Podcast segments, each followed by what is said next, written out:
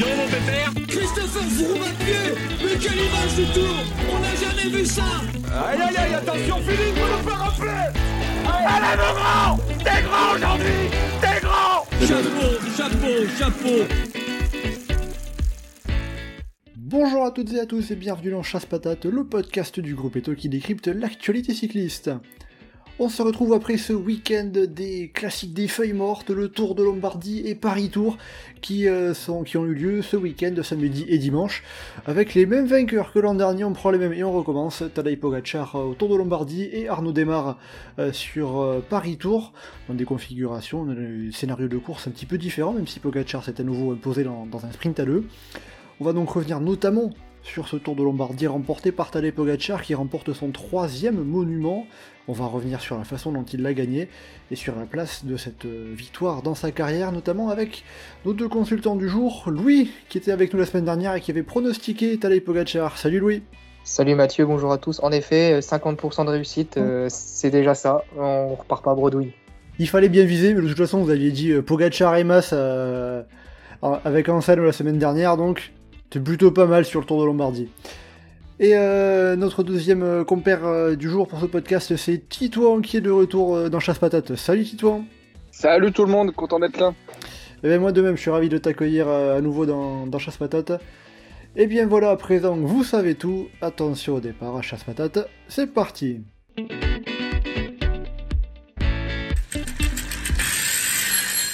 Alors on va donc euh, commencer par euh, parler du Tour de Lombardie, bien évidemment la dernière course euh, World Tour de cette saison 2022, remportée donc par Tadej Pogacar pour la deuxième année consécutive, le Slovène qui s'est imposé devant Henrik Mas dans un petit sprint à deux à l'arrivée à Com.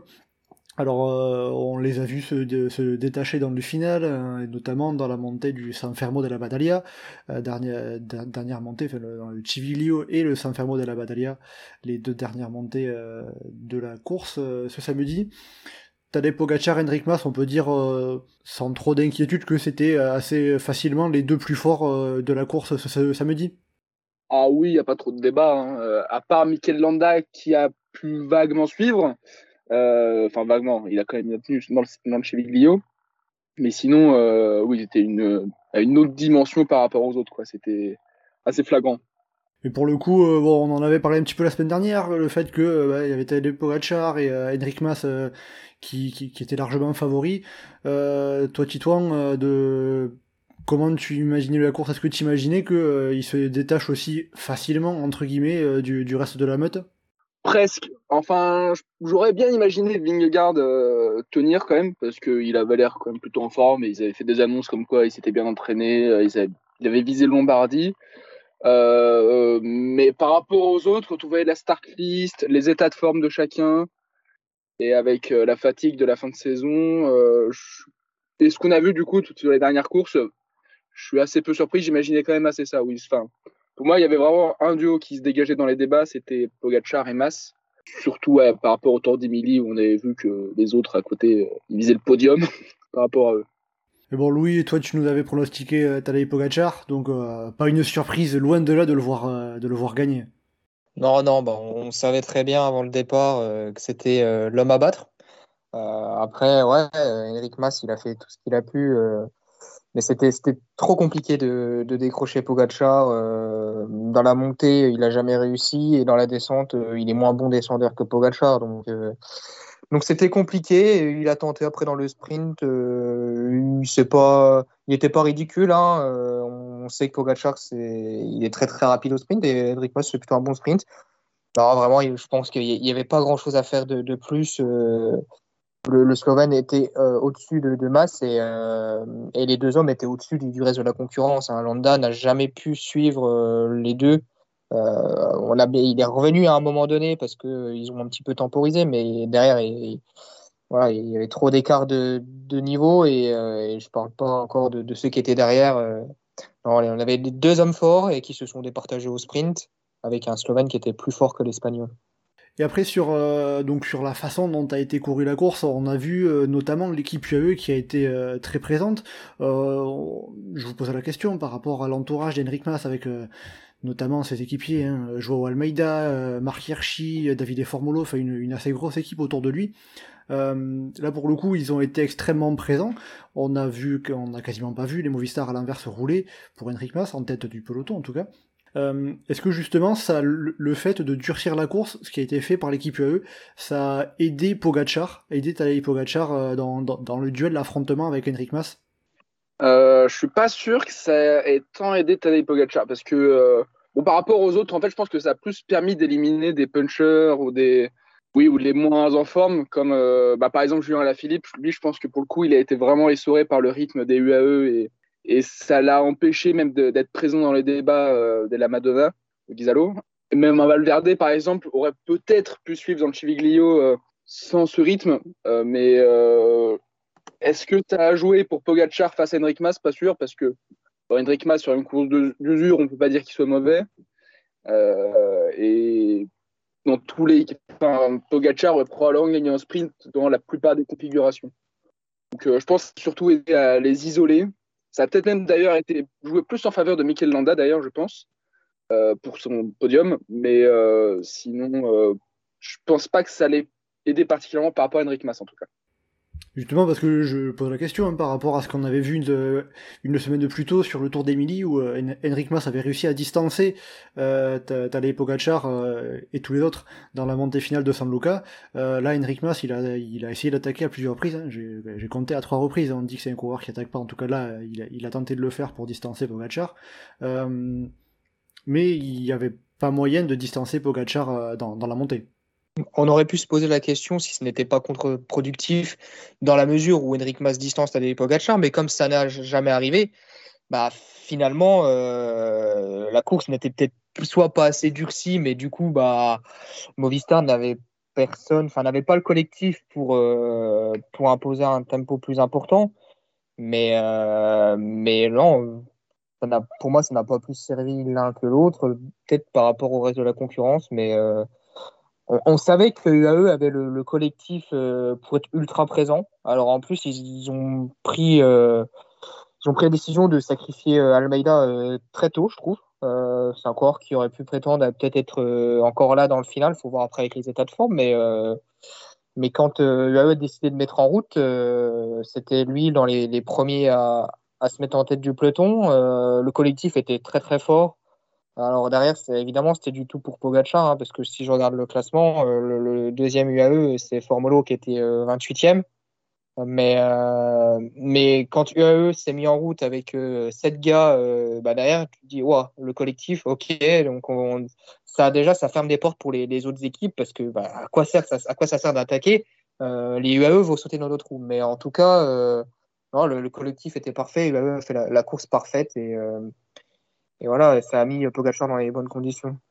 Bon, après, c'est quand même plus facile de, euh, de, faire la course parfaite quand on a aussi le coureur le, plus fort. Ça aide. Ça oh, bien sûr, mais ça, c'est toujours le cas, hein, de toute façon. Bon, après, même si David Formolo, quand même, c'était un gros, gros travail qu'il a abattu. Franchement, son relais dans le Chevigo, je crois qu'il reste. Euh, après, il reste que Mas, Pogacar et Valverde dans sa roue, non? Euh, bah, c'est le moment où ouais, c'est le moment où le groupe euh, explose complètement. Il y a euh, Pogachar, Landa, Mas dans la roue, euh, Valverde un petit peu derrière. Je crois qu'il y a Vingegaard qui essaie de, de, de, recoller et puis après qui, qui explose. Donc euh, ouais, c'est le moment en fait où le, le, gros relais de David Formolo, c'est là où ça fait exploser tout le monde et on se retrouve ensuite très très rapidement avec le trio Pogachar, Mas, Landa. Ouais, en effet. Justement, par rapport à ce travail d'équipe de, de, l'équipe UE, euh, j'ai une question qui me vient. On, avait vu sur le Tour de France, euh, notamment l'étape du Galibier, où ils étaient euh, pas forcément extrêmement présents, alors que les Jumbo étaient, très présents pour le coup. Est-ce que là, là en, termes de, de, qualité de travail d'équipe, de force de frappe collective sur, sur une course, on a déjà vu ça de la part de l'équipe UAE autour de Tadej Pogacar? Sur le Tour de Slovénie. c'est plus facile après le Tour de Slovénie. T'as pas Henrik Mas, Mikel Landa en face. Hein. C'est ça, exactement. Euh, non, mais en fait, justement, c'est pour dire que euh, c'est vrai que tu as raison, c'est rare qu'ils aient. J'ai l'impression qu'ils fassent une telle démonstration de force quand il y a une telle concurrence. Euh, quoique, j'ai souvenir du Grand Prix de Montréal où ils avaient bien embrayé et où ils avaient été très très forts, notamment encore avec les mémoires David Formolo et Rafael Maïka. Euh, qui avait été très très solide. Mais euh, c'est vrai qu'on n'a pas trop l'habitude de voir euh, Tadej Pogacar aussi bien entouré. et à Montréal, Pogacar avait gagné. Voilà. En plus. Il y a, il y a Liège-Bastogne-Liège en, en, 2021 que remporte Pogacar, où tu as Hirschi qui termine sixième, et tu avais aussi un grand formolo. Après, c'est peut-être seulement deux, trois coureurs, mais, euh, mais de mémoire, euh, le collectif UAE était déjà assez impressionnant. Mm. Bon, donc, c'est pas la première fois, mais en tout cas, ça a bien aidé Tadej Pogacar déjà à sortir du lot, à se retrouver quasiment seul avec Henrik Mas et Michael Landa euh, qui était un peu en troisième homme, un peu en arbitre à suivre de loin, euh, compter les points, essayer de, de recoller un peu euh, comme il pouvait. Et euh, pour Henrik Mas, pour le coup, l'équipe Movistar a été moins en vue. On n'a pas particulièrement vu Alejandro Valverde essayer de, de, de, travailler, de faire quelque chose pour, pour Henrik Mas, même si bon, une fois que Formolo avait mis en route, il n'était plus là. et est-ce que l'équipe Movistar, euh, pour Henrik Mas, aurait pu faire quelque chose euh, pour permettre à l'Espagnol de gagner face à Pogacar? Bah déjà peut-être essayer de faire. on parle de, cyclisme fiction là, mais faire anticiper Valverde. C'est ses dernières courses de sa carrière. Euh, un petit peu de panache aurait peut-être pu être sympa.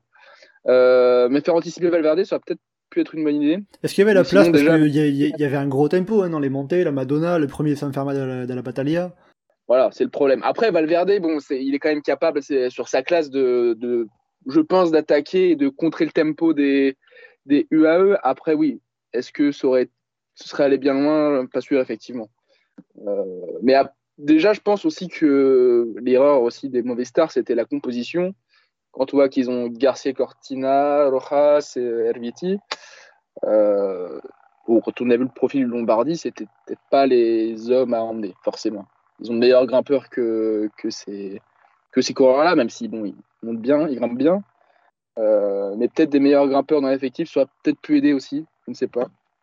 Oui, bah, il suffit de voir l'écart entre Valverde et le troisième de l'équipe Movistar, à savoir euh, José Joaquín Rojas, qui termine à plus de 11 minutes. Donc euh, assez rapidement dans le final, il n'y avait plus beaucoup de, de, force vive pour, pour tenter de faire quelque chose. C'est là où on a vu Enric Mas se retrouver rapidement seul avec Alejandro Valverde, quand tu as en face Pogachar qui a euh, encore pas mal d'équipiers, de gros équipiers, euh, ça, devient là aussi un peu compliqué de, mettre en place une, telle tactique. Après bon, faut pas non plus euh, dévaloriser la performance d'Henrik Mas. Une deuxième place, on en parlait déjà un petit peu la semaine dernière, après la Vuelta également, par rapport à la saison qu'il a fait. si on regarde sa saison avant la Vuelta, faire deuxième de la Vuelta, deuxième du Tour de Lombardie, c'est une fin de saison extraordinaire pour lui. Ah oui, d'autant qu'en plus, il c'est pas un coureur qui brille énormément euh, sur les courses d'un jour. Euh, j'ai vérifié ses meilleurs résultats avant euh, sur une course d'un jour, c'est un podium Mouventou d'Inivier Challenge. Sinon, il avait fait huitième à la Classica San Sebastian en 2019, déjà une année où Remco avait gagné. mais c'est vrai que c'était inespéré avant même la saison, justement, de le voir faire de si bonnes performances en fin de saison en Italie. Et eh ben on verra euh, l'an prochain pour Enric Mas sans rendre Valverde à ses côtés. Euh, il y aura un leadership assumé encore plus de manière unique, en tout cas euh, en montagne. On verra ce que fera l'équipe Movistar l'an prochain. déjà éventuellement pourquoi pas sur la, fin du recrutement. Euh, après aussi, euh, on a un petit peu évoqué le rôle de, de Michael Landa. Euh, voilà, j'ai dit c'était un peu le, troisième homme, l'arbitre un peu de loin qui essayait de, de, de qui était là, pas très loin, compter les points. c'était un peu comme sur le Giro, on... il était en troisième homme sans vraiment non plus arriver à pouvoir se, se, mêler à la lutte parmi les deux de tête. Bah, honnêtement, j'ai été surpris, euh, je m'y attendais pas du tout. Et d'ailleurs, je, pense honnêtement que pas beaucoup de gens euh, auraient parié sur un Mikel Landa euh, en troisième larron, à la fois si proche mais si loin du niveau de, de Pogacar et j'ai été très surpris plutôt. Enfin, en tout cas, je n'avais pas prévu de le, voir ici. Peut-être c'est une erreur de ma part, mais, mais je pense que peu, de gens s'y attendaient. Il a fait une très belle course. il a peut-être justement profité du serrage de vis de, euh, de l'UAE un peu plus tôt dans la course pour être là et, grâce à son endurance être présent dans, dans, cette, dans, ce bon final. Il a fait ce qu'il a pu, mais honnêtement, il n'y avait rien à faire pour, pour être devant. Euh, mais c'est clair qu'il se détache justement de, de l'adversité de, de Mas et Pogacar. je parle notamment du, du, groupe Bardet, Rodriguez et compagnie, qui était pour le coup vraiment un énorme cran en dessous de, de Pogacar et, euh, et Mas. Et Landa, il était entre les deux et il a fait ce qu'il a pu, il a géré son effort. Après, euh, c'était dur de faire mieux. pour moi, c'est même impossible. Ou, alors, il aurait vraiment fallu que les deux devant se neutralisent et qu'il en profite. Mais bon, on laisse pas comme ça gagner nos adversaires, même si on a vu ce genre de choses dans le cyclisme. Euh, ça, ça, peut arriver, un scénario comme ça. Mais, euh, là, ce sont Mas et Pogacar. Ils ont bien joué le coup. Mais, mais Landa fait une très très belle course. Et c'est cool de, de, le voir à ce niveau. Titouan, c'était une surprise pour toi aussi de voir Michael Landa se retrouver là, troisième du Lombardie? Ah oui, bah, j'allais rebondir justement en disant que bah, déjà, en plus, historiquement, pour lui, c'est pas une course qui réussit trop. Euh, bon, déjà, souvent, il n'a pas trop de chance en fin de saison. Enfin, je me souviens notamment de 2018, où il, semblait partir pour une bonne fin de saison, puis euh, il avait été fauché à la Classica San Sebastian. Euh, et oui, on ne l'avait jamais trop vu à l'aise en Lombardie, et là, un podium, c'est assez inespéré, d'autant que depuis la Vuelta, il avait couru juste le Grand Piemonte, donc le 6. Deux jours avant. Euh, et bon, c'était pas vraiment une course pour son profil, donc euh, normal, on l'avait pas vu à son avantage et c'était normal. Mais euh, oui, c'est d'autant plus surprenant, surtout qu'il n'avait pas donné l'impression en fin de Vuelta de finir particulièrement fort. On ne doutait pas qu'il allait avoir ce niveau un mois plus tard. Oui, il avait fini euh, seulement 15e de la Volta, puis euh, après, de la manière que tu disais Henrik Mas, euh, c'est pas un coureur de, vraiment de, de course d'un jour. Michael Landa, c'est un peu le même genre. déjà, on le voit pas beaucoup sur des courses d'un jour. Mais si on regarde, il a, avant le Tour de Lombardie cette année, il avait que trois podiums en course d'un jour. En 2012, Grand Prix Miguel Indurain. En 2013, le Tour de Madrid. Et en 2021, le Grand Prix Industria et Artigianato.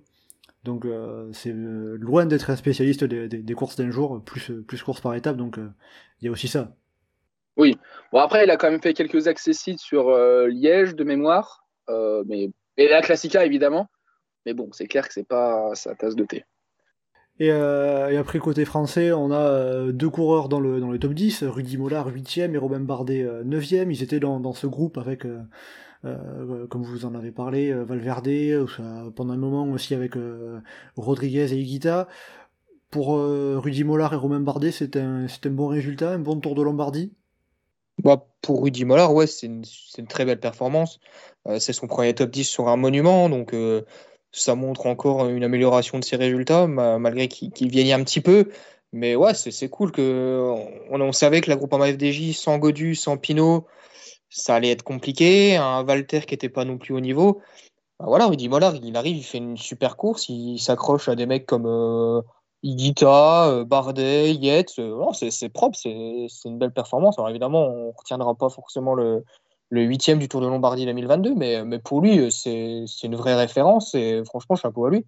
Après, concernant Romain Bardet, euh, il a fait ce qu'il a pu. Euh, voilà, fin de saison, c'est toujours particulier. Euh, on savait que ce, parcours peut lui convenir.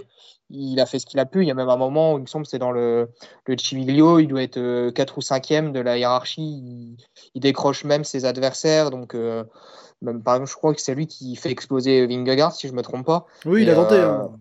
Ah bah, il, a, tenté Romain, mais, euh, mais ouais, il fait une bonne course. Après, dans, le final, il est battu parce que euh, et Rodriguez euh, partent en, facteur et euh, finalement ils ne se sont jamais revus.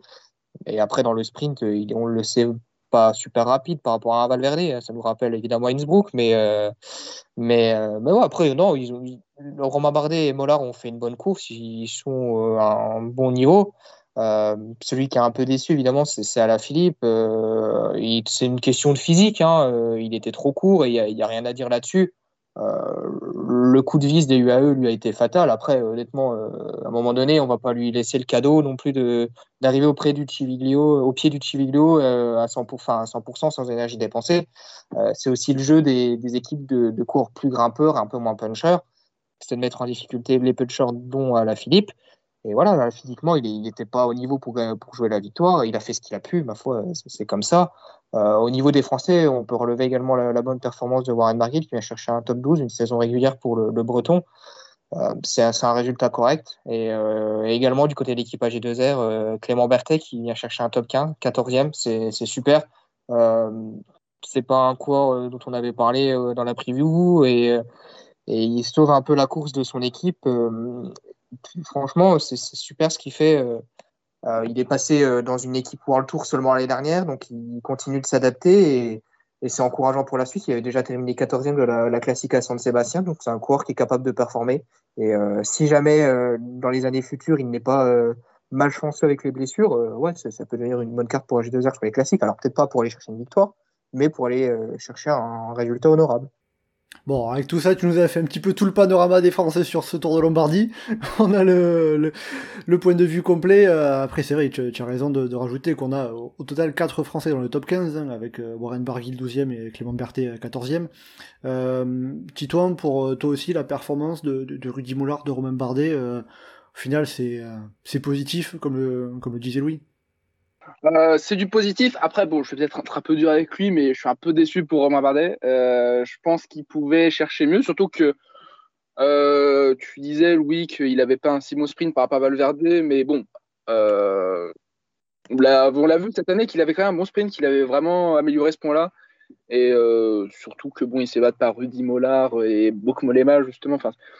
Il aurait pu faire un peu mieux. Bon, après, c'est anecdotique, mais euh, je suis un peu déçu des deux, pour les deux Français qu'ils n'aient pas pu suivre le coup, qui était pour le coup plus un coup tactique qu'un coup physique de, euh, de Higuita et, de Rodriguez.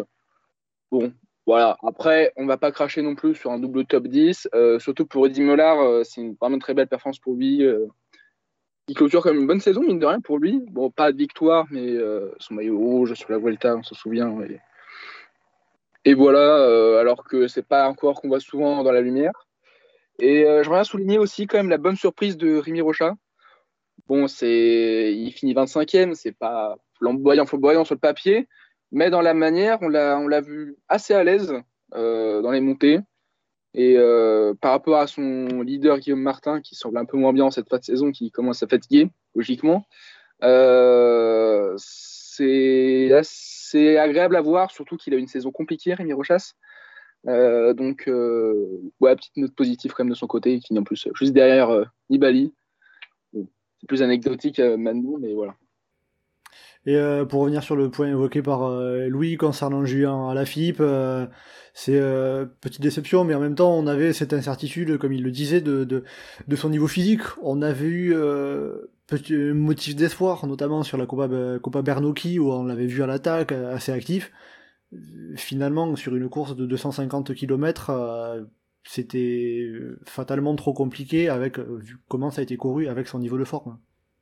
Oui, et puis déjà, le Chiviglio, pour lui, ça commence à être un col un peu dur par rapport à, par rapport à par exemple. Effectivement, dans cette, saison-là, avec ses, euh, différents soucis entre sa chute, son Covid, euh, ça semblait quand même un peu compliqué pour lui, déjà sur le papier, de suivre euh, ça. Donc pour moi, je ne suis pas particulièrement déçu, même si après ses attaques sur la Coupe Bernocchi, euh, je me disais qu'il pouvait éventuellement le faire sur un malentendu. Bon, après, euh, les UAE, comme, comme on disait, étaient trop forts. Je pense qu'il n'y a pas trop de regard à voir de son côté. Après, c'est quand même dommage que chaque année, depuis 2018, euh, soit il ne participe pas, soit il, bah, soit là, il est hors de forme. C'est un peu dommage parce que ça pourrait être un monument à sa, à sa portée. Après, avec Liège, évidemment, qui n'a toujours pas remporté. Euh, il faudra voir l'an prochain, une fois qu'il sera véritablement de, de, débarrassé de la malédiction du maillot arc-en-ciel. C'est ça. Et ouais, j'espère qu'il pourra marquer quand même son nom au, au palmarès. Il mériterait. Bon, bah, il y a moyen, puis de toute façon, il y a encore euh, plusieurs, euh, plusieurs saisons devant lui, plusieurs occasions pour Julien la Philippe. Euh, voilà, on va espérer que déjà l'an prochain, il arrive à revenir à 100% sans pépin ça sera déjà euh, un bon début pour lui. Pour euh, finir sur ce tour de Lombardie, on va euh, mettre en perspective, je vous propose de mettre en perspective la victoire de Tadej Pogacar par rapport à sa saison. Alors on l'avait vu tenter à nouveau de remporter le Tour de France, il a fait deuxième.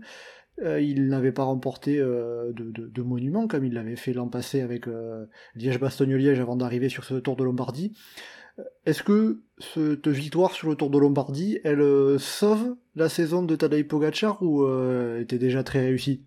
Oh, C'est dur de parler de sauvetage hein, quand même. Hein. Quand on regarde, euh, quand tu termines deuxième du Tour de France, que tu gagnes à Montréal, que tu gagnes Tirreno, c'est dur de parler de sauvetage. Ok, c'est le seul monument de sa saison, mais je connais beaucoup, beaucoup de coureurs qui seraient contents de parler de sauvetage pour, pour une saison comme ça. Non, on peut pas dire non plus que c'est une victoire banale, ça reste un monument, mais euh, est-ce que ça va changer quelque chose dans la carrière de Pogacar? Pas plus que ça, mais c'est encore amplifier et enrichir son palmarès, ça c'est clair. Plus que sauver, en fait, plutôt que ça, c'est la cerise sur le gâteau de sa saison. Qui, bon, c'est, quand même assez fou de se dire qu'une saison avec, avant même le Lombardie, un podium sur le Tour, Tirreno, Strade Bianchi, Montréal, ce soit considéré comme une saison ratée, c'est dire la saison du bonhomme. C'est dire, dire le bonhomme tout court quand même aussi. C'est dire que si euh, ça c'est raté, alors c'est qu'on a des exigences extrêmement élevées euh, pour lui. C'est ça. En fait, on attend à chaque course où il, arrive, où il se prend le départ. À chaque course où il prend le départ, on pense qu'il va gagner. On l'attend comme grand favori. Même Milan-San Remo, qui n'avait jamais, jamais participé, euh, beaucoup je voyais vainqueur, même le Tour des Flandres. donc on est presque déçu quand il gagne pas. Mais euh, oui, non, un sauvetage de sa saison, ce serait peut-être un peu exagéré, mais euh, ça confirme quand même qu'il fait une bonne saison. Enfin, très bonne saison, mais pour ses standards, euh, qu'il n'est pas proche de la fin de carrière non plus. oui, bah, il est encore. Il est encore bien jeune, hein, 24 ans. on voit, il est encore numéro 1 mondial au classement UCI, donc ça montre qu'il est toujours euh, le numéro 1 mondial. Euh, alors après voilà, il y aura toujours les débats. Euh, est-ce que c'est le coureur de la saison? Est-ce que c'est Remco Evenepoel? Est-ce que c'est pourquoi pas un autre? On verra, on en parlera. On fera un podcast dédié à ça. voilà, fin du mois d'octobre, peut-être début novembre, on verra pour pour revenir là-dessus. Mais donc bon, si, si, on va dire pour résumer la victoire de Tadej Pogacar, comme le disait Titouan, c'est la cerise sur le gâteau de la saison de Tadej Pogacar. Euh, ben voilà, avec tout ça, euh, on a fait plus ou moins le, tour de ce tour de Lombardie. Hein, euh, si vous avez quelque chose à ajouter, n'hésitez pas. À présent, je vous propose de passer à l'autre classique qui partage le surnom de euh, classique des feuilles mortes, la course des feuilles mortes côté français. Euh, c'était sur des chemins en terre, mais c'était pas le mondial de Gravel, remporté par euh, Pauline Ferrand-Prévot et Gianni Vermersch au passage. C'était Paris Tour, remporté pour la deuxième année consécutive par Arnaud Desmar, avec là un scénario différent de l'année dernière. On se souvient que l'année dernière, Arnaud, Arnaud Desmar s'était imposé dans un, sprint à 4 face à Franck Bonamour, Jasper Stuyven et Stan de Wolf. Et là, cette année, il s'est imposé dans un sprint à peu près massif devant Edward Tuns et euh, Sam Bennett. Alors euh, justement, hein, de voir une finale euh, au sprint, c'est la première fois depuis la nouvelle formule de Paris Tour, depuis l'arrivée de ces chemins de vigne, l'arrivée des chemins de vigne qui remonte à 2018 hein, pour le préciser. Comment est-ce qu'on explique justement que cette course, même si elle a été très animée, et elle a été très animée, c'est pas c'est pas, c'est pas du tout un problème que ça arrive au sprint, c'est comment on explique que ça se soit terminé au sprint pour la première fois depuis l'arrivée des chemins de vigne? Ah, J'ai l'impression déjà qu'il y a eu moins de crevaisons. Alors je sais pas si c'est qu'une impression ou si c'est vrai, j'ai pas les stats, euh, mais j'ai l'impression qu'il y a eu moins de crevaisons et que ça a permis une meilleure euh, réalisation des coups. Et j'ai aussi un peu l'impression qu'il y a eu moins d'attaques euh, dans, les, dans les secteurs. Bon, après, euh, ça on n'a pas été aidés non plus, nous, spectateurs du spectacle, par la crevaison de Benoît Cousnefroy, qui pour le coup avait l'air d'avoir des jambes et aurait été clairement euh, un élément déclencheur de la bataille dans les, dans les petites côtes. Mais sinon, ouais, parce que j'ai failli dire que ça aurait été dû à une moins grande présence de sprint, enfin plus grande présence de sprinters cette année par rapport à l'année dernière. Mais euh, finalement, c'est à peu près la même start list. Euh, les équipes. Et, encore, on a perdu des sprinters en cours de route. Hein. On a eu les abandons euh, de d'Arnaud de, Delis, Jasper Philipson qui a été mis hors course assez rapidement aussi. Voilà. Et malgré tout ça, on a quand même eu un sprint. Alors qu'en plus, l'année dernière, on avait aussi Jasper Philipsen, Christophe Laporte encore dans sa version Cofidis, disons. on avait vraiment beaucoup de sprinters, Dylan Groenewegen aussi. et ça n'avait pas empêché que bah, des coups de partir, quoi. Donc euh, moi, ouais, plutôt une surprise quand même de voir ça. Euh, d'autant qu'on a quand même vu Arnaud Desmar à l'aise dans les bosses, son équipe aussi. Donc euh, moi, je m'attendais à ce qu'il gagne de plus. Après, peut-être que la présence d'Olivier Legac à l'avant a aidé, je ne sais pas. Louis, qu'est-ce que tu en as pensé toi de cette course qui s'est terminée au sprint bah, Moi, je trouve justement que quand on regarde la startiste, il y a, allez, je pense 80% des équipes qui avaient un sprinter capable de faire un très bon résultat.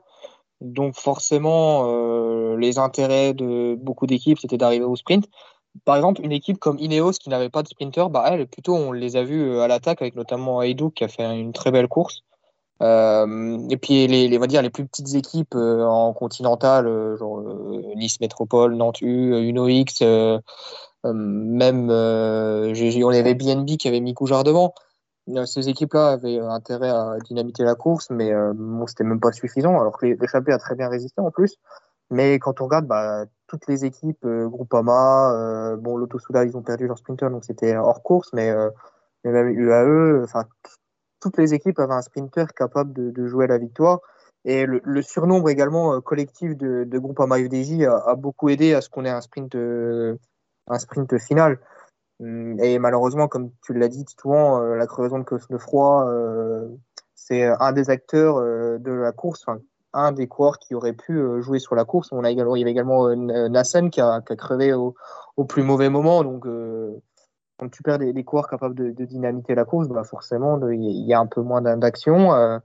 puis derrière, voilà, le, sprint s'est joué et Arnaud Desmar a été le plus rapide, bien emmené par Stéphane Kung après aussi, on a vu euh, une échappée euh, qui allait très loin dans la course, hein, euh, alors repris par les attaques qui sont survenues en, cours de route, mais les, échappés ont été repris à quoi 2 km, 1 km et demi de l'arrivée. Est-ce que ça aussi, ça a joué sur le fait qu'on n'a pas eu énormément d'attaques, énormément de tentatives, de se dire on a un gros retard sur l'échappée, il faut d'abord revenir se rapprocher? Bah, C'est que les équipes potentiellement concernées étaient bah, avec quelqu'un à l'avant. Par exemple, Ineos, ils auraient pu avoir d'autres attaques euh, avec d'autres coureurs, mais bon, il y avait Team Haïduk à l'avant, donc ils n'avaient pas spécialement intérêt. Pareil, Groupama FDJ, ils auraient pu avoir des attaques avec euh, Kung ou euh, même Neymar comme l'année dernière, ou plus simplement Genietz, mais bah, ils avaient Olivier Le Gag déjà à l'avant. Ouais, c'était le cas de plusieurs équipes, donc je pense que ça a pu aider, mais après, je sais pas, parce qu'il y avait quand même plusieurs équipes avec encore pas mal d'équipiers. Et euh, ça, euh, je ne saurais pas trop l'expliquer parce que ça. On n'a pas eu un rythme, euh, j'ai l'impression, plus faible dans les secteurs. Ça a bien envoyé. donc, c'est quand même une surprise.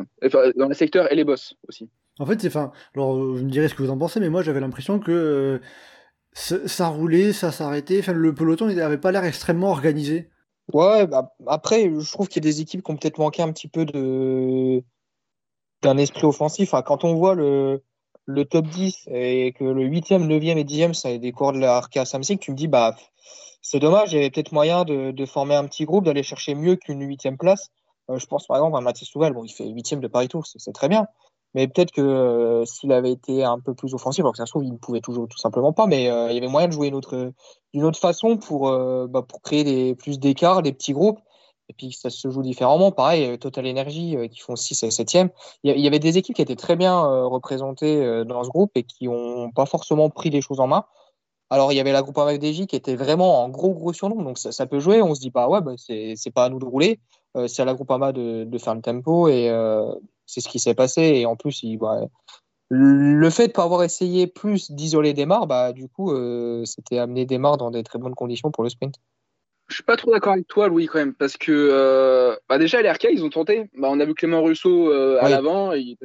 C'était, je crois, un des derniers de l'échapper, même attaqué. Bon, euh, on aurait plutôt dit qu'il lançait quelqu'un d'autre de l'échapper, vu comment il s'est rapidement, mais bon, il a quand même tenté. On peut pas lui enlever ça. mais je trouve que les équipes ont tenté les, adversaires de Neymar. Bon, après, le problème qu'ils ont eu, c'est que chaque fois, il y avait un membre de, la groupe MSDJ qui suivait. chaque fois, dans les coups, il y avait un groupe AMA qui suivait c'était pas l'un, c'était l'autre. Bon, euh, je pense aussi qu'il y en a qui ont joué de malchance. Euh, je pense au, euh, au Jumbo Visma. Bon, le sprint était compliqué un peu avec Coy. aussi au. bah même les Total Energy, quand on a Turgis qui était un peu hors jeu, je sais plus si c'est à cause d'une crevaison ou d'une chute. il est tombé. Voilà, il tombait. Bon, ça me répond. Et ça aide beaucoup moins à, créer des mouvements. Quoi. Quand on a des leaders, des, même des, solides équipiers qui, qui sont hors jeu, je pense qu'on ne peut pas trop faire de procès d'intention à ce niveau euh, sur, euh, aux équipes. Elles ont tenté, j'ai l'impression. Voilà. Mais c'était compliqué d'aller faire mieux avec les circonstances, euh, avec les, les, crevaisons, les coureurs qui se retrouvaient devant, les coureurs qui les, les, adversaires qui se retrouvaient à suivre. C'était compliqué de, de, de, pouvoir faire différemment. Ouais, et, puis je pense qu'à à un moment donné, tu sors du dernier secteur, de la dernière côte, euh, tu vois qu'il y a un peloton de 50, 60 corps, tu, sais, que c'est compliqué de sortir. les chemins de, vigne ont moins fait de sélection avec les crevaisons que les autres années. Alors tant mieux pour l'équité de la course, mais, derrière, c'était compliqué d'éviter un sprint. Hein. Le, le, collectif Groupama FDJ a vraiment bien, bien scellé la course et, et était en bonne forme pour faire un bon sprint. Oui, puis en plus, une fois que les secteurs étaient passés, le parcours était vraiment super favorable aux sprinters. C'était que des gros, grands boulevards, euh, que des routes bien larges, bien plates, pas particulièrement de vent défavorable ou défavorable d'ailleurs, je crois.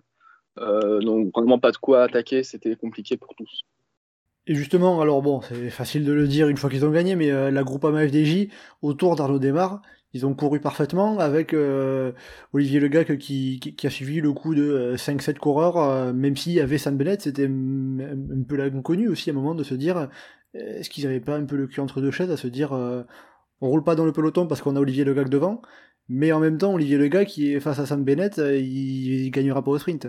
Bah, objectivement, c'était vrai que c'était bon. mal joué, j'irai pas jusque là, mais c'était compliqué pour eux. Euh, je pense qu'ils ont eu un peu de chance quand même, qu'ils aient eu des alliés de circonstance dans l'histoire. Euh, et euh, bon, après, ils ont quand même roulé un moment derrière, derrière l'échappée avec Olivier Legac. je me souviens d'avoir vu Stewart beaucoup rouler. Et bon, après, c'était quand même aussi assez facile pour eux de bien jouer parce que leur collectif était assez monstrueux. Jack Stewart, il a fait une course assez folle. Euh, Stéphane Kung, il a fait un peu son pilote, euh, il a fait un relais de 500 mètres, je crois, à fond, qui a placé Desmar dans des conditions parfaites et qui a permis aussi de, à de revenir dans le final. Euh, et même Kevin Genietz a bien participé, tout ça. Enfin, je j'ai pas vu de collectif plus solide sur la course. À la limite, il y avait les Jumbo Visma, mais qui eux ont joué de malchance. Je crois qu'il y a Mike Tennyson et Eduardo Affini qui ont crevé. À un moment, il y a une, un moment, il y a une sortie de secteur, on voit Mike Tennyson, euh, Jos Van Emden et euh, Tim Van Dyke euh, arrêtés. Donc là, ça fait trois coureurs d'un coup qui, qui sont en dehors, faut arriver à revenir. Quoi. Bon, après, tant mieux pour l'équipe groupe AVDJ qui est quand même souvent euh, habituée des, des, crevaisons. Je me souviens de, des Paris-Roubaix d'Arnaud Desmar. Donc là, tant mieux pour eux que la route tourne à ce niveau-là. Avec une meilleure pneumatique, je sais pas. Et euh, Louis, qu'est-ce que tu dirais sur l'équipe groupe FDJ Ils ont, ils ont été au-dessus du lot collectivement, comme le disait Titouan, euh, tactique euh, plus ou moins parfaite. Hein. Ouais, c'est ça. Bah, je, me répète encore, parce qu'il me semble que j'en ai déjà parlé il y a quelques instants, mais, euh, mais ouais, ils ont, ils ont été le, meilleur collectif de la course là-dessus. Et encore, on n'avait pas un Madouas, qui est également ce genre de coureur capable d'aider dans un collectif. Mais ouais, ils étaient au-dessus. après, c'est pas pour faire offense aux autres équipes, bien sûr, mais, ouais, c'était dur d'aller chercher les groupes FDJ. Euh, en plus, ils n'ont pas été trop touchés par les crevaisons, à part Genietz. Mais, euh, mais ouais, non, ils, étaient au-dessus. Moi, là où ils auraient pu perdre la course, finalement, c'est peut-être dans le, dans le dernier kilomètre, euh, où il n'y avait plus que Kung pour lancer des marres. Alors, on sait très bien que Kung, c'est pas le coureur le plus explosif. On aurait pu craindre, craindre à ce moment-là que, que ça bascule dans le mauvais côté pour Desmar, qu'il se fasse enfermer dans le sprint. Enfin, voilà. Le fait de se débrouiller tout seul serait pu euh, lui être fatal, mais comme il n'y avait plus beaucoup d'équipiers pour lancer les autres sprinteurs, voilà, et c'était presque du 1 contre 1, et, euh, et il a lancé le sprint à aller 200-250 mètres, un sprint long, et il a parfaitement géré son, effort pour, euh, gagner et garder une longueur d'avance sur Tuns et Bennett. Et pour Arnaud Desmar, donc cette victoire, on peut dire ça, ça récompense une belle fin de saison. Il avait enchaîné les deuxièmes places depuis depuis euh, son retour sur le Tour de Pologne euh, début août, il a enchaîné 7 deuxième places euh, pour 3 victoires en comptant Paris-Tour. Là, ça, ça récompense donc une bonne fin de saison, on peut dire ça? Ah oui, ça a une belle fin de saison, mais même une belle saison. Ça clôture une saison, bah, comme, comme, souvent dans les années au père pour Arnaud Desmar, 2020-2018, qui étaient quand même des très très belles années pour lui. Euh, sa clôture quand même belle saison, notamment avec ses trois victoires sur le Giro et le maillot cyclamen. Euh, vraiment, Paris-Tour, je pense que ça conclut ça. Après, c'est peut-être pas le succès, euh, le plus gros succès de prestige qu'il aurait pu avoir cette saison, euh, même si, bon, il avait axé sa préparation dessus. Euh, mais ça récompense vraiment bien sa saison qui, présente quand même un beau relief. même si bon, il n'a pas toujours sprinté parfaitement, il n'a pas toujours été parfaitement emmené, il y a eu quelques couacs, on se souvient, notamment Pologne. Ou... Voilà, mais euh, franchement, ça reste une très belle saison pour lui et Paris Tour. Euh, je ne sais pas s'il pouvait gagner d'aussi belles courses euh, d'un jour cette saison de cette aussi belle manière. Bon après, il y a parmi les courses où il fait deuxième, il y a notamment le championnat d'Europe. bon, compliqué face à Fabio Jacobsen, mais euh, voilà, ça fait partie de ces courses où il a fini deuxième. Après, voilà, faut aussi, euh, faut aussi quand même signaler que cette victoire sur Paris Tour, elle arrive au, terme d'une saison 2022 qui, notamment l'intersaison, va marquer un peu une fin de cycle avec les départs de Ramon Sinkeldam et de Jacopo Guarnieri. On va avoir un nouveau train, une nouvelle organisation autour d'Arnaud Desmar, donc pour pour un nouveau départ, un nouveau cycle, une saison complètement différente. Là, euh, c'était la, meilleure manière de finir là-dessus. Louis, qu'est-ce que tu en dirais, toi, de Arnaud Neymar? Ouais, c'est une bonne saison. Hein. Euh, après, je vais répéter un peu par rapport à, Titouan, mais ouais, il fait une saison solide, euh, les victoires sur le, Giro, et, derrière cette bonne fin de saison. Alors, évidemment, il passe à côté de, plus, il passe à côté de plus de succès, mais ouais, Paris Tour, c'est sa course. C'est la quatrième fois qu'il termine sur le podium. Euh, de mémoire, il y a peut-être que Eric Zabel qui a dû terminer 5 fois sur le podium. Euh, il y a Oscar Frey qui doit terminer 4 fois sur le podium également. Voilà, il, rentre dans ses coureurs qui aiment cette course de fin de saison. Et, c'est super pour lui. Euh, voilà, il se construit vraiment un sacré palmarès. Il doit être à quoi 90, 91 victoires, quelque chose comme ça. Et ouais, après, c'est mérité. C'est un, coureur qui bosse beaucoup. Moi, enfin, j'avais beaucoup apprécié le, livre où il racontait comment, il, comment il voyait sa progression, son entraînement de cyclisme. Et, là, on le, on le, voit, le, Arnaud régulier, euh, pas toujours vainqueur, mais régulier euh, et, fort dans ses courses où, euh, où le rythme est important, où il y a de la, sélection tout de même. Voilà, Et en plus, derrière le, sprint long qui sort, ouais, il faut le faire. Hein. Il y en a beaucoup qui se seraient écrasés dans les derniers mètres. Oui, ça montre que c'est un coureur, un coureur, un sprinter très très costaud. donc c'est un peu le, Très bon exemple de quel coureur est Arnaud Desmar. Pas juste un sprinter, un sprinter costaud qui en plus sait bien passer les bosses. Euh, donc euh, Paris Tour, c'est euh, ça, l'illustre très bien. ça illustre très bien son profil, on va dire. D'ailleurs, l'année prochaine, il paraît que de ce que j'ai lu, il devrait plutôt se réorienter vers un profil plus. il, devrait, davantage se concentrer sur les classiques. Peut-être qu'il a d'ailleurs en idée le championnat du monde à Glasgow, qui est pas, très difficile, mais quand même assez sélectif. Euh, et je pense que ça peut être assez plaisant de le voir courir l'année prochaine. Où en plus, son train sera un peu modifié, l'organisation de l'équipe pour les sprints euh, sera un peu différente, d'autant qu'il y aura Paul Pénoët aussi pour assurer les, les sprints euh, conventionnels. donc vraiment, ça peut être assez intéressant de voir la prochaine saison avec son profil.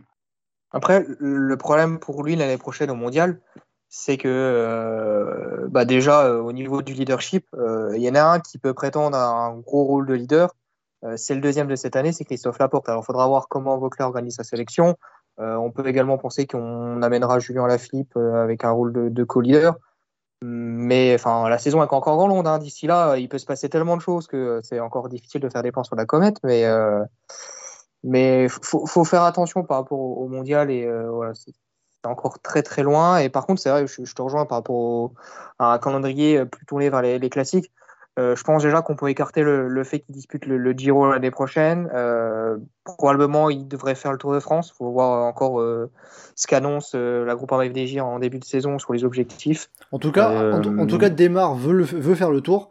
Après, il faudra faire les choix. Il ne pourra pas mettre tous les leaders sur le Tour de France. Il faudra faire les, faire les choix au niveau de l'organisation, mais en effet, c'est possible. Ça va être sympa le petit triptyque euh, Godu, Madouas euh, démarre sur le tour. ça va envoyer. Ça va envoyer du bois, Mais du coup, avec une, saison de, de, classique vraiment axée sur les Flandriennes, euh, c'est compatible pour son premier bloc de partie de saison, et puis avant de basculer sur une deuxième partie de saison, Tour de France, plus championnat du monde éventuellement. Enfin, c'est plus facile que de faire classique Flandrienne, plus Giro en tout cas. Puis même, c'est même pas incompatible de faire euh, euh, une partie de, première partie de saison classique, le Tour de France en réaction sur un entraînement sprinter, puis rebasculer sur, euh, sur un entraînement plutôt pour de classique, de passage de boss avant le mondial. Parce qu'il y a quand même. Ah non, quoique. Ah oui, non, non, je dis une bêtise parce que le, le championnat du monde sera beaucoup plus rapproché du, tour l'année prochaine. Donc, oui, ça sera deux semaines après la fin du, du, tour. Parce que ça sera début août. Euh, avec euh, tous les championnats du monde euh, réunis ensemble. Et en termes de profil, ça sera relativement similaire au parcours qu'on a vu sur le championnat d'Europe en 2018, qui avait été un sacré bordel, avec la victoire de Matteo Trentin devant Wout van Aert et Mathieu Van Der Poel. pour finir sur, sur Paris Tour, je voulais mettre un petit mot quand même sur le coureur qui a fini troisième, c'est Sam Bennett, qui a fait une course assez étonnante, puisqu'on l'a vu finir troisième au sprint alors qu'il a passé quasiment 40 km en échappé à l'attaque. Il a été repris, il a, il a été distancé dans la dernière côte de la journée, mais euh, comment vous expliquez le fait qu'il se soit, il, est, il était longtemps devant, longtemps à l'attaque, et il est capable de faire un aussi joli sprint euh, que ça? Est-ce que peut-être le fait que d'avoir été en échappé, ça a permis de lisser son effort et de de pas tant perdre d'énergie par rapport à ceux qui étaient dans le peloton à se battre hein? Euh, Probablement. Après, euh, en mine de rien, en échappé, il a dû se, il a dû s'employer. Euh, je crois pas qu'il y avait d'équipiers déjà, et surtout, ils n'étaient pas non plus euh, si nombreux, donc ils pouvaient pas se cacher. Et de mémoire, il a quand même passé de gros relais, notamment pour revenir sur le groupe. Euh, J'ai souvenir qu'il est vraiment passé de, qu'il a fait de gros relais, ça m'avait étonné d'ailleurs. Euh, on aurait pu penser qu'il euh, jouait un peu presque en protection de Jordi Mimous derrière. Finalement non, finalement c'est lui qui fait le sprint effectivement. Euh, donc ouais, peut-être que le fait de, lycée, comme tu dis, ça, ça l'a aidé. Après, on n'a pas vu non plus le peloton euh, particulièrement actif sur, enfin, actif. J'ai l'impression que c'est autant bourriné sur les relances que d'autres années. Peut-être que je me trompe, mais euh, je, en tout cas, je suis très très impressionné par sa performance, qui est vraiment très solide, et il sort un sprint très rapide. Euh, d'autant qu'il est un peu moins bien emmené qu'Arnaud Desmar dans le final. Non, mais bah, en fait, il était, il, était euh, bloqué un peu par Arnaud Desmar. Hein. Je crois que c'est Arnaud Desmar qui libère un peu la porte, euh, ce qui lui permet de, de, sortir de la boîte, mais il restait 50 mètres, donc euh, pas la place de, de remonter. Voilà. Vraiment gros, gros, gros, gros sprint de Sam Bennett, en tout cas. c'est En plus, ça fait plaisir pour lui, parce qu'il a eu une saison pas si évidente. On l'a pas trop vu cette, cette saison, particulièrement son avantage depuis son retour chez Bora. Bon, même s'il fait quand même une très bonne saison, mais par rapport à d'autres coureurs, mais en dessous de ces standards qu'il avait pu avoir. Donc euh, ça fait plaisir de le revoir venir aussi bien. Oui, il avait remporté euh, quelques succès avec euh, notamment Danny Van Poppel qui le lançait parfaitement sur la Vuelta ou, ou sur Eschborn-Francfort. voilà pour ses, pour ses principaux succès de la saison. Louis, est-ce que Sam Bennett t'a toi aussi impressionné dans sa manière de courir et de finir quand même encore au sprint troisième? Ah, Sam Bennett, il fait une course énorme, tout simplement. Euh, franchement, euh, respect à lui, parce que il a été offensif et en plus il vient chercher un beau résultat. Euh, alors on, sait très bien les sprinteurs quand ils se retrouvent à jouer la gagne, ils ont une adrénaline supplémentaire et ça leur permet de, des fois de, de, se surpasser encore plus, surtout quand on est un Sam Bennett avec tout le palmarès qu'il a. c'est un coureur d'expérience qui a du coup bien géré son effort, on peut le dire. Mais ouais, c'est je ne m'attendais pas à, le retrouver dans le sprint au moment où il s'est fait prendre. Je ne sais même plus à quel moment il se fait prendre, s'il se fait prendre avec les autres attaquants. Mais, mais ouais, il fait, un sprint, il fait, une course énorme. Euh, on, l'avait vu très fort sur la classique de Francfort, euh, qui est une classique qui se, qui se, termine traditionnellement au sprint, malgré un parcours plutôt difficile. Il est là, il l'a remporté au sprint donc cette année. Mais ouais, je m'y attendais pas à ce qu'on voit une course euh, aussi offensive de, de, Bennett et en plus voilà le, très bon résultat derrière. franchement, euh, très très belle course, euh, bien surprenante et, et, pour le coup, il est récompensé de ses efforts. Là, on peut le dire. On pourrait même lancer le débat. Est-ce que c'était le plus fort physiquement de la course? Bon, ça, on peut pas vraiment le savoir, mais on pourrait le penser, en tout cas. Il a montré une sacrée force, en tout cas pour pour sortir, rester euh, aussi longtemps devant et euh, avoir quand même encore euh, de la force, de la puissance pour venir faire podium au sprint derrière Edouard, Edouard de Teuns et Arnaud Desmar. Donc là-dessus, sacrée performance physique qui laisse peut-être espérer une belle année 2023 après 2022 qui était un peu moins en réussite par rapport à ses standards. Même si bon, trois victoires en World Tour, il y a beaucoup de coureurs qui aimeraient bien avoir ce palmarès là. Et bien voilà, avec tout ça, on a bien évoqué l'ensemble de ce que l'on pouvait dire sur, sur Paris Tour, après le Tour de Lombardie. On arrive donc tranquillement à la fin de ce podcast de débriefing des deux dernières grandes courses de la saison. On n'oublie pas évidemment que la saison sur route n'est pas finie, il reste quelques courses cette, euh, semaine, euh, et la saison qui se finira euh, mardi prochain avec l'arrivée du Tour de Langkawi, qui est cette année la dernière course de la saison. on saluera également au passage l'autre événement de la semaine et du week-end en cyclisme avec Philippe Ogana qui a explosé le record de l'heure. Euh, plus d'un kilomètre de plus euh, à la marque euh, qui a notamment dépassé la meilleure performance de l'heure qui avait été établie par, Chris Boardman dans les années 90. Philippe Ogana, sur le vélodrome de Grange, a établi 56,792 km en une heure. performance qui va être très compliquée à abattre pendant un petit moment. L'Italien a placé la barre très haut à quelques jours des championnats du monde de cyclisme sur piste qui ont lieu en France à Saint-Quentin en Yvelines, c'est de mercredi à dimanche. Et eh bien, ces championnats du monde sur piste, on les débriefera la semaine prochaine dans notre prochain podcast dédié justement donc à ces mondiaux sur piste. Et donc en attendant euh, le prochain podcast euh, Chasse Patate, eh bien vous pouvez nous retrouver sur le site et le forum du groupe Eto, ainsi que sur nos différents réseaux sociaux, Twitter, Facebook et Instagram. N'hésitez pas à commenter, liker et partager ce podcast. Merci beaucoup Louis et Titouan et merci beaucoup à vous qui nous avez écoutés. A bientôt dans Chasse Patate